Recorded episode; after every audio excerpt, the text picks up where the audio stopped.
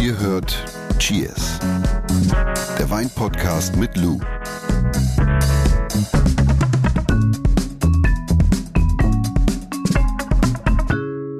Mache ich nie wieder, bevor wir uns zum Podcast treffen, essen gehen. Es war extrem schön. Caesar Salad. Was hast du gegessen? Ich habe einen, einen saisonalen Blattsalat gegessen mit Kernen und einem Ei in Panade. So richtig fancy. Und zwei Schalen Pommes haben wir uns Ja, aber bestellt. unser, aber unser Kollege hat sich hier das Kassler mit Sauerkraut.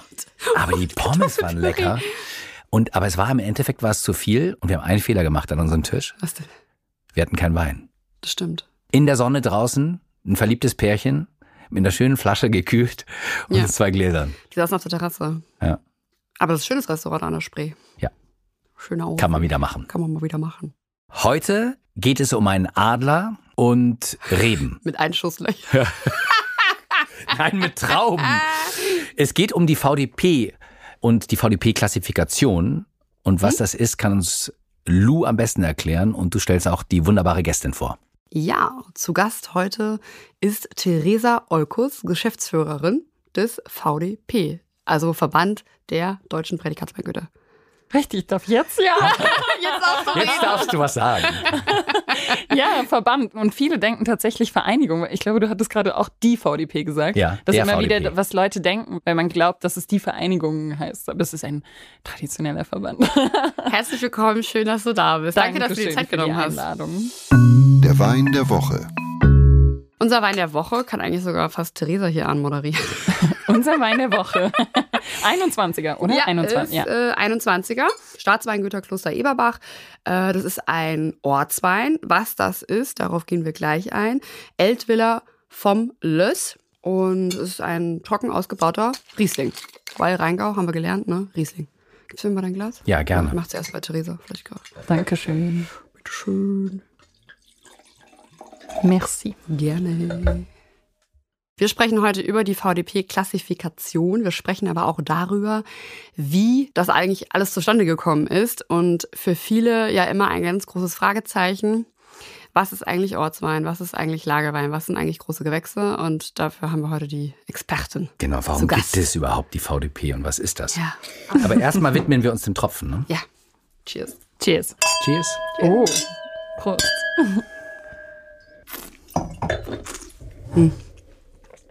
Ach komm, Darf ich wieder mit meinem kleinen ich habe jetzt nicht gespuckt. virtuellen Aromarad? Ach, du hast das erste Mal nicht. Achso.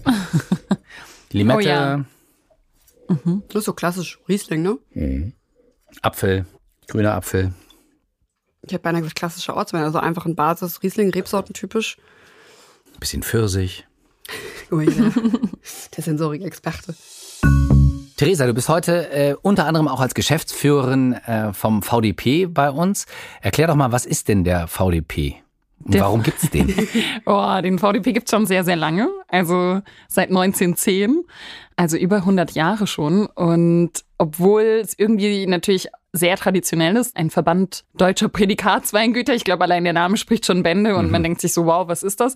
Aber über diese drei Buchstaben ist es doch schon sehr, sehr, sehr bekannt und vor allem über das Logo beziehungsweise das Markenzeichen, was du gerade schon angesprochen hast, nämlich Was- den Adler. Was übrigens auch auf dem Kloster Eberbach und in der Woche drauf genau. ist. Ja. Und der VDP ist ein Zusammenschluss von im Moment 202 Winzerinnen und Winzern, die aus ganz Deutschland kommen und die 202, alle, ganz, ganz wichtig. ja, ganz wichtig, 202. nee, es ist eigentlich tatsächlich voll äh, spannend, weil die Zahl ja nie gleich bleibt. Also die Ja. ist ja immer dynamisch. Das heißt, wenn man in dieser Vereinigung ist, ist man dann nicht lebenslang, für immer und ewig. Und er hat sich schon extrem entwickelt die letzten 100 Jahre und hat schon die deutsche Weingeschichte wesentlich geprägt. Und auf diesem Weg sind einige verloren gegangen oder vielleicht auch manche wurden nicht mehr weitergeführt, manche Weingüter, manche haben auch äh, keine Betriebsnachfolge gefunden, manche wollten vielleicht die strengen Regeln, die der Verband auferlegt hat, nicht mitgehen und gleichzeitig gibt's aber jedes Jahr welche, die auch neu dazukommen. Und so gewährleistet man halt auch, dass es dynamisch bleibt und vielseitig, weil es gibt, wie Kloster Eberbach zum Beispiel, diese krassen Traditionsbetriebe. Ich glaube, Kloster Eberbach war sogar Gründungsmitglied damals im Rheingau und gleichzeitig gibt's aber Newcomer oder die nächste Generation oder vielleicht auch welche, die nicht auf weiß was ich, wie viel Jahr, zehn Jahrhunderten Tradition Geschichte, hocken, genau, sondern die sich vielleicht neu, also den, den Sprung ins kalte Wasser ge gewagt haben und das ist für mich das, was den VDP am Ende ausmacht. Das sind 200 Leute und sie sind aber alle individuell, aber alle haben eben das gleiche Zeichen auf der Flasche und daran erkennt man sie. Und zum Verständnis für mich und viele anderen einfachen Weintrinker, warum gibt es den Verband überhaupt, beziehungsweise warum treten Winzer in so einem Verband ein? Was hat man für einen Vorteil? Also dadurch, dass alle Flaschen diesen Adler auf der Kapsel haben, ist es ja eine extreme Orientierung. Mhm. Also wir wissen alle, oder kennen das auch. Ich habe jetzt gerade im Zug, als ich nach Berlin gefahren bin, auch jemanden getroffen, der sagt, oh Gott, ich bin so orientierungslos, ich habe keine Ahnung. Ich gucke immer, was bei gewissen Weinführern 100 Punkte hat oder halt ja. 98 Punkte und danach äh, schaue ich, weil viele Leute sind einfach verloren. Nach was soll man sich auch orientieren? orientieren. Also es gibt so viele Namen. Ähm, viele kaufen dann ganz klar auch nach Etikett, was ich manchmal auch also verstehen kann. So kaufe ich Bücher. Ne? Also so, wie ist das Cover? Wie fühlt sich's an? Was steht hinten drauf? Ist bei du mir auch, auch im, im, ja? nein, im Restaurant zum Beispiel bin ich okay. ganz oft verloren auch. Und dann mhm. scanne ich, äh, scanne ich kurz das Etikett und gucke dann über eine App in, in, User, in User-Bewertung rein. Ja, aber ist doch logisch. Bevor du 80 Euro für eine Flasche ja, Wein klar. ausgibst, willst du ja ungefähr wissen, in welche Richtung das geht, wenn du es nicht kennst. Absolut, genau. Und die Begrifflichkeiten, die auf so einer Weinflasche manchmal zu finden sind, sind ja wirklich manchmal sehr verwirrend, kann man auch sagen. Und gerade wenn man jetzt nicht schon äh, sich super gut auskennt und deswegen finde ich das eigentlich auch sehr hilfreich, dass die Leute einfach nur nach dem gucken können und sie können mhm. sich darauf verlassen, dass es eben eine geprüfte Qualität hat. Also die mhm. Sachen werden ja alle geprüft im Verband. Mhm. Und sie können sich darauf verlassen, dass es äh, handwerklich gemacht ist, dass es äh, eigene Trauben sind, dass es ja eine Regionalität hat, dadurch, dass es aus einem der deutschen Anbaugebiete kommt. Und bei all dem, wie sich auch, ähm, und jetzt kommen wir so ein bisschen, wo er sich auch gegründet hat, bei all den Sachen, die die letzten 110 Jahre in der Weingeschichte passiert sind, von Mechanisierung, äh, sämtliche, irgendwann in der Zeit lang konnte man ja mit sämtlichen Mitteln auch alles machen bei Wein. Mhm. Umso mehr hat der VDP eigentlich immer für sich die klare Linie gefahren. Es muss ein Naturprodukt bleiben und es ähm, soll was Handwerkliches sein. Ähm, und dadurch unverwechselbar. Du wolltest es ja eben schon anreißen, gegründet 1910. Die Historie, wie und warum ist denn die Klassifikation überhaupt zustande gekommen? Die Klassifikation ist erst mit der Zeit dann gekommen. Also vielleicht okay. nochmal, um ganz zurückzugehen. Jetzt machen wir richtig, ich bin nicht die Historikerin, aber jetzt machen wir ein bisschen äh, Geschichtskurs. Also 1910 hat man sich als VDNV gegründet, Verband Deutsche Naturweinversteigerer. Mhm. Also damals hat man seine, seinen Wein noch in Fudern, in Fässern verkauft und auch auf Auktionen, also versteigert. Das gibt's auch heute noch im VDP, aber es ist nochmal eine andere Geschichte. Wirklich? Verrückterweise, ja, wo ich glaube, was extrem das Image auch des deutschen Weins prägt, dass Weine von berühmten Winzerinnen und Winzern auf der ganzen Welt versteigert werden und damit ja einfach eine Renommee entsteht für mhm. Weine, die einen gewissen Preis haben und das den gesamtdeutschen Wein schon, schon hochziehen. Also diese Auktionen gibt's immer noch, muss man sich auch mal anschauen, ist irgendwie Kult, finde ja. ich. Ähm, aber so wurden die Weine eben früher verkauft und bei allen, wie gesagt, was in der Weingeschichte gab, Weinfälschungen, sämtliche Behandlungsmöglichkeiten, die, die den Wein dann eigentlich eher verfälscht haben in seiner Herkunft, wo er wirklich herkommt. Und um dem allem entgegenzuwirken, hat man sich gegründet und auch letztlich, weil man ja als Gemeinschaft immer stärker ist als, ähm, als alleine. Und äh, das waren damals nur ein paar wenige und jetzt inzwischen sind es eben 202. Ich finde es aber super spannend. Du hast 202 genannt und mhm. sind es große und kleine Weingüter? Sind es völlig Alles verschiedene? Mögliche. Es sind kleine, mittelständige, genau, top, top, also sehr, sehr bekannte Weingüter. Da ist so alles dabei und ihr bezeichnet euch auch selber gerne als die deutsche Speerspitze des Qualitätsweinbaus.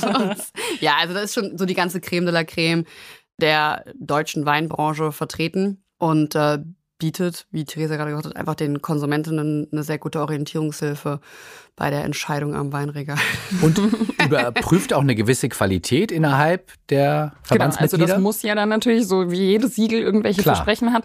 Also es gibt eine Betriebsprüfung, bei der die Weingüter geprüft werden, aber auch die Weinberge. Es wird sensorisch alles geprüft und verkostet. Also irgendwo muss dieses Versprechen ja herkommen und das, das wird alles ähm, ja, getestet und erprobt und deswegen ist es eben auch so dynamisch. Also nicht jeder geht diesen Pfad komplett mit, weil natürlich das Gerüst auch irgendwann eng ist. So. Mhm. Das ist natürlich manchmal auch das Unangenehme, aber was man davon hat, weil du vorhin gefragt hattest, man ist einfach in einer sehr guten Gemeinschaft, die sich gegenseitig befruchtet. Das würde ich sagen, ist so das Wichtigste, dass man mhm. sich gegenseitig pusht. Oft ist es auch so, dass Töchter und Söhne bei Kolleginnen und Kollegen eben ihre Ausbildung machen, weil man weiß, dass sie dort in eine sehr gute Schule gehen. Und das ist für mich so das Größte, dass man einfach zusammen am meisten schaffen kann. Aber klar, es ist natürlich auch Renommee. Man hat eine Top-Plattform in Sachen Marketing und Kommunikation. Man hat tolle Veranstaltungen, wo man seine Weine präsentieren kann. Es ist für viele auch ein Eintritt in den Export, also in, in die ganze Welt. Und ja, ich glaube, das sind so einige Vorteile, die dann schon alle ähm, dazu bewegen, dass das irgendwo so ein Ziel ist, ähm, da reinzukommen. Und Vorteile für den Weintrinker, also für mich, für uns, ist es im Endeffekt ja eine, eine gewisse Qualität, ähm, die sich dahinter verbirgt. Also es ist wie ein Siegel und ich weiß, worauf ich mich einlasse, richtig? Richtig, ganz genau. Also alle Weine, die den VDP Adler tragen, korrigiere mich, wenn ich falsch liege. Also die Trauben müssen aus eigenem Anbau stammen. Genau. Das heißt, das erkennen die Konsumenten hinten am Etikett, wenn Erzeuger, Abfüllung oder Gutsabfüllung draufsteht. Wenn Abfüller draufsteht, dann handelt es sich um zugekaufte Trauben oder zugekauften Grundwein. Also es muss ein Wein, wie nennt man, Weingutseigene, äh, Trauben von weingutseigenen Weinbergen sein. Genau. Und was ist noch Pflicht? Handlese, keine Maschinenlese. Bei den Lagenweinen auf jeden Fall. Bei also gerade wenn man jetzt in die Spitze geht, da, da Wird es ist immer strenger. Genau, es wird, ist ja klar, bei so einer Klassifikation, und du hast vorhin schon angesprochen, es ist wie eine Pyramide, die hat vier Stufen. Unten steht der Gutswein, dann der Ortswein, dann die erste Lage und die große Lage. Und je höher ich klettere, desto strenger die Vorgaben Mhm. und desto krasser die Qualität. Okay. So kann man es kurz Also auch fassen. Ertragsregulierung. Richtig, Handlese. man darf weniger ernten. Okay, ja. Also es wird immer enger, je, je, je weiter man hochklettert. je Also schwieriger. unten steht VDP Gutswein, Richtig. dann kommt Ortswein, den wir gerade trinken. Genau. und dann kommt die erste Lage Ja. und ganz oben Die große Lage. die Großlage. Genau. Also das heißt, zusammenfassend können wir auf jeden Fall sagen, je enger die Herkunft, desto höher die Qualität. Genau, das ist immer so der Leitsatz. Ja. Okay. Also je enger die Herkunft, desto höher die Qualität. Wir haben vier Stufen. Einstieg ist der Gutswein, Ortswein, VDP erste Lage, große Lage. Alle Trauben müssen von weingutseigenen Weinbergen stammen. Und entweder man findet den VDP-Adler auf der Kapsel oder man findet ihn hinten auf dem Etikett. Genau, Ja, das sind also erstmal so, genau, passt. würde ich Okay. sagen, die Basics. Können wir diese vier Stufen dann mal aufklustern? Also, dass wir sagen, so die VDP Gutsweine, also im Endeffekt die Basis, so, was ist da drin oder was, wofür steht das? Also, in diesen vier Stufen, unten ist es ja noch recht breit. Das heißt, den Zugang zu den Weinen im VDP und auch zu den Winzerinnen und Winzern findet man am besten über den Gutswein. Das ist quasi die Basis. Also So Weine das für sind, jeden Tag. Genau, trinkige Weine. Früher hat man immer gesagt, fand ich aber eigentlich eine ganz gute Beschreibung. Das ist die Visitenkarte des Winzers oder Stimmt, der Winzerin. ich auch schon mal irgendwo Das ist so, das hat sich irgendwie durch, ähm, durchgezogen. Aber ich finde das gar nicht schlecht. Das steht entweder einfach typisch für eine Region, hier jetzt der Rheingau, Ja.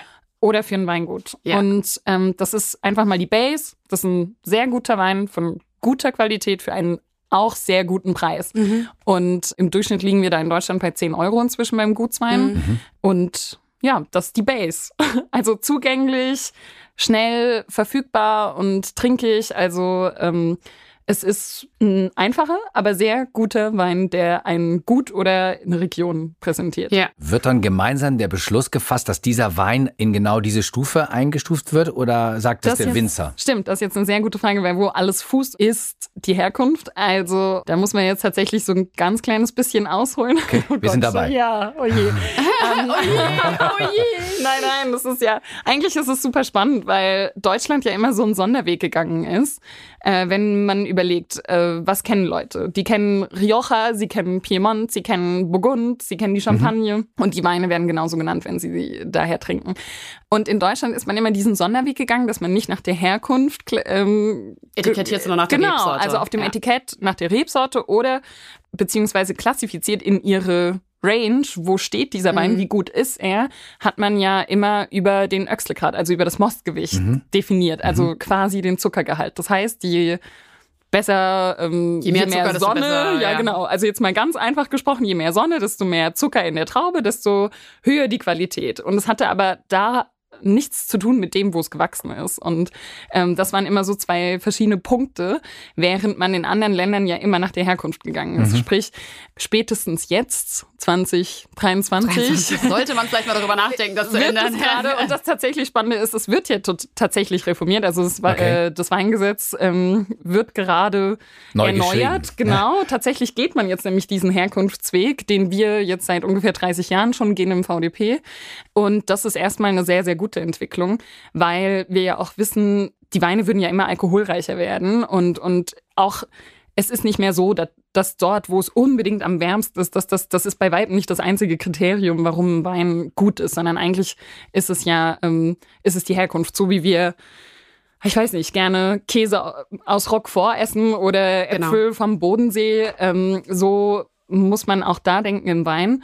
Und ja, diese Kehrtwende machen wir jetzt quasi. Das war ähm, das ist so ein deutsches Prinzip, dass man nach Kabinett, also je höher dann die Öchselkrane, desto mehr war es Kabinett, mhm. äh, Spätlese, Auslese und so weiter. Aber auch die Geschmackstypen sind verloren gegangen. Das heißt, es gab trockene Auslesen, es gab restsüße mhm. Auslesen und so weiter und so fort. Und die Verwirrung, glaube ich, wurde durch, für den Konsumenten dadurch sehr stark. Und deswegen hat man im VDP eben vor, das ist jetzt etwa 30 Jahre her, dass diese Entwicklung begonnen hat, äh, schon entschieden, man möchte dem Verbraucher so eine ganz klare Orientierung ja. geben und das sind diese vier Stufen. Und es fußt eben darauf, wo es wächst. Und der Gutswein ist, wie gesagt, ein Repräsentant der Region. Der Ortswein wächst in einem gewissen Ort. Also das ist jetzt hier zum Beispiel Eberbach. Dann eine erste Lage ist schon sehr viel stärker definiert, gewisse Weinberge, die eben nicht nur gut Sonne, aber auch eine gute Wasserversorgung, Wind, sie sind entweder in der Nähe eines Waldes geschützt, es ist ein Fluss in der Nähe, ähm, es ist ein gewisses Terroir, auf dem er wächst. Also es ist natürlich auch ein wesentlicher Unterschied, ob eben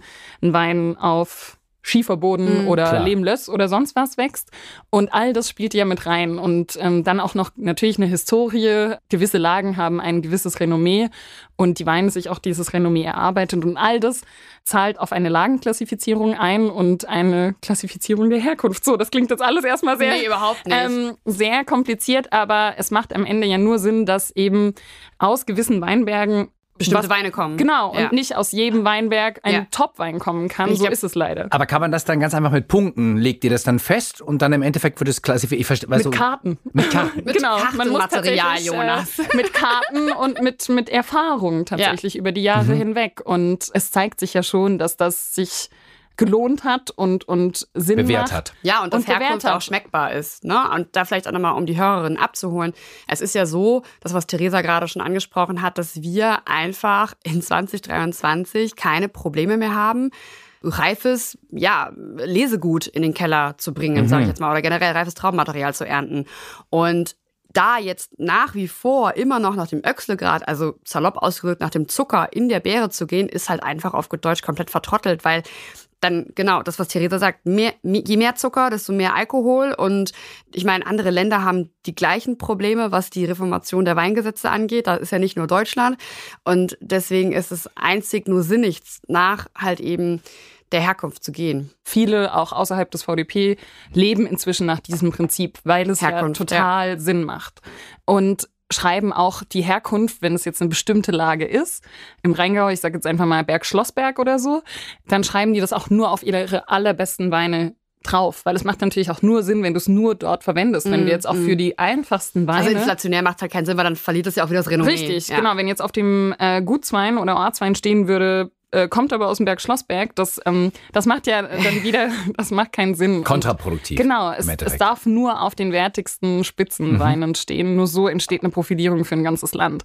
Und das klingt jetzt alles erstmal so schwermütig und ich glaube auch für viele erstmal so, okay, wie, wie, aber wie soll meine Herkunft schmecken? Mhm. Aber wir kennen das aus ganz vielen anderen Lebensmittelbereichen ich sagen, ja das. Thema ist ja nicht jetzt neu erfunden oder so, ne? Also ein, App, ein Käse aus dem Appenzell, wie heißt das da? Appenzeller Dorf, hätte ich beinahe gesagt, schmeckt ja auch anders. Und das ist ja ja nicht nur, das ist ja auch nochmal der Punkt, Herkunft definiert sich ja nicht ausschließlich über die Lage, sondern da kommt ja wieder dieses unaussprechliche Wort Terroir. Ja, das geht ja auch nicht nur um die Lage, es geht um, es geht um die Art der Region Wein zu machen, um vielleicht um typische Merkmale. Es geht um die Arbeit des Winzers oder der Winzerin im Keller und all das trägt ja dazu bei, dass dann Herkunft am Ende des Tages schmeckbar wird. Deswegen schmeckt ein Rheingau Riesling ganz anders, jetzt mal ganz generisch gefasst, anders als ein Riesling von der Mosel. Und letztendlich ist es für, für uns als Weintrinker und als Konsumenten macht es ja alles viel einfacher. Eigentlich ja, weil ja, das Weingesetz ist sei mir nicht böse, aber das versteht doch kein Mensch. Nein. Ich habe das nee, gehasst nee, in der Uni. Ist, ähm, ist es ist natürlich auch super, also da kann man sich ja verlieren und ich glaube deswegen, je klarer und einfacher ähm, die, diese Klassifikation, desto besser ist sie ja. zu vermitteln. Theresa, du hast ja gesagt, kleiner Exkurs, den haben wir jetzt gemacht und jetzt bist du auch wieder zurückgekommen und lass uns nochmal anschließen. Also über den Gutswein haben wir gesprochen, dann den VDP Ortswein. Also da geht es um die beste Weinbergslage. Richtig? Da sind wir jetzt noch nicht direkt bei Lagen, sondern bei Weinbergen in einem Ort. Okay. Also es ist so der erste Hint von Herkunft. Mhm. Ne? Das ist jetzt, während der Gutswein so wirklich für ein Weingut und, und die Region eher steht von der Stilistik, mhm. ist es jetzt, dass die Trauben aus einem bestimmten Ort kommen müssen. Das ist jetzt hier. Es kann, dann auch ein, es kann dann auch ein, äh, sag ich jetzt mal blöd gesagt, ein Verschnitt sein aus verschiedenen Lagen, die halt eben, oder korrigiere mich, die ja. halt, sag ich jetzt mal, in Eberbach. Genau, oder genau. Ein, was, das kann aus verschiedenen Weinbergen aus dem ganzen Ort kommen. Whatever. Richtig. Und auf der dritten Stufe steht die erste Lage, VDP Richtig. erste Lage. Mhm. Genau. Die charakterisiert was? Das ist dann ein gewisser abgegrenzter Bereich von Weinbergen, wo man sagt, da sind die Bedingungen so optimal, dass es Sinn macht, einen Lagennamen zumindest schon mal drauf Aber zu schreiben. Und dann möglicherweise äh, besteht irgendwo innerhalb dieser Lage noch ein Filetstück und das ah. ist dann die große Lage. Eine Frage, die ich dir eigentlich hätte am Anfang stellen müssen, aber Theresa und Wein, wie ist denn das zusammengewachsen überhaupt? Das ist zusammen aufgewachsen. Es ist zusammen auch nicht zusammengewachsen ja. aufgewachsen. Du bist in den Wein hineingeboren, oder? Sozusagen. Wirklich? Ja, ja. Ich glaube, man hatte in meiner Familie nicht so viel andere Chancen, als nicht mit, die, mit dem Thema Wein in Berührung zu kommen. Ja. Also Winzerfamilie. Richtig, genau. Ich bin ähm, nicht auf einem Weingut groß geworden, aber in einer Familie, die schon immer Weinberge hatte. Und damit auch war das so meine Pflicht, könnte man schon sagen, als Kind, ähm, dass wir da immer mit raus mussten. Das war wirklich so. Und ja, es war viel Familienzeit im Weinberg. Es ist ähm, zum Teil auch heute noch. Jetzt bin ich leider nicht mehr so häufig zu Hause, aber dadurch, dass man alles per Handarbeit gemacht hat, dort, wo ich herkomme, also das ist, das ist im Taubertal, Markelsheim heißt der kleine Ort, ja, war das immer Teil. Aber ich habe das immer als irgendwie so Verwandtschafts- und Familienzeit empfunden, weil ja, wenn man da zusammen mit mit Leuten war ähm, und dort ja auch eine Zeit, also es war jetzt nicht, man hat ja auch eine lange Zeit mit denen verbracht. Man war ja einen ganzen Vormittag oder einen ganzen Nachmittag während der Lese zum Beispiel immer gegenüber in Zeilen und, und hatte lange Gespräche und das ist, finde ich, heute noch, noch was extrem Schönes. Ja, bevor wir dich äh, verabschieden, Theresa, gucken wir noch ins Weinlexikon mit Lou und heute geht es um den Buchstaben P wie Petroleum. Lous Weinlexikon. Petroleum. Petroleum. Hallo, der Wein riecht nach Tankstelle. Kennen wir oft von Riesling, insbesondere von gereiften Riesling, zum Beispiel aus heißen Jahren oder aus sehr warmen Weinanbauländern, zum Beispiel, sage ich jetzt mal Australien oder Teilen der USA. Und hervorgerufen wird dieser Geruch durch die Entstehung von TDN. Und TDN entsteht wiederum beim Abbau von Carotinoiden. Ich hasse dieses Wort. Ist auch ein schwieriges Wort. ähm, die, die, die besonders oft in Rieslingwein aus stark sonnenexponierten Beeren enthalten sind. Also Beeren, die lange in der Sonne stehen. Richtig. Zum Beispiel, wenn ich jetzt irgendwie im Weinberg bin und dann halt eben äh, extrem viel entblätter in der Traubenzone, dann ballert da die Sonne drauf und das äh, fördert halt einfach diesen Abbau von Carotinoiden und dann kommt es eben zu diesem Petroleumton. Und wenn die Weine länger lagern, kann das, das zusätzlich den Ton verstärken. Okay, kann, aber muss nicht. Muss nicht, ja. Aber man findet diesen Petroleumton halt eben ganz oft bei gereiften Rieslingen aus sehr warmen Jahren oder aus sehr warmen Weinanbauländern und Gebieten. Und jetzt sagen wir Dankeschön bei äh, Theresa Olkus, der Geschäftsführerin vom Verband Deutscher Prädikatsweingüter. Richtig? Richtig. Danke euch. Schön, dass du hier warst. Danke. Ja, hat mich gefreut. Ja, dann. Ja, dann würde ich sagen, so, äh, noch mal ein Stückchen genau. Wein hier. Zum Danke Schluss schön. noch ein Schluck Prädikatswein, ne? Sehr gut. Prost. Cheers. Jetzt sind wir fast am Ende. Theresa, äh, bevor wir dich entlassen, äh, zu guter Letzt noch drei Dinge beziehungsweise drei Must-Knows, Key Facts des VDPs. Okay, also kurz gefasst, etwa 200 Winzerinnen und Winzer aus ganz Deutschland, alle sehr unterschiedlich, alle ein Ziel sehr, sehr, sehr gute Weine zu machen, die Herkunft und Handwerk profilieren und, und davon sprechen. Und ja, immer einen Schritt vorangehen wollen und ähm, sich deswegen ständig verändern. Nach vorne schauen sozusagen. Ja. Theresa Olkus, Geschäftsführerin vom Verband Deutscher Prädikatsweingüter. Vielen Dank, dass du da warst. Danke. Dass du da warst. Cheers. Dieser Podcast wird euch präsentiert von Edeka. Wir lieben Lebensmittel.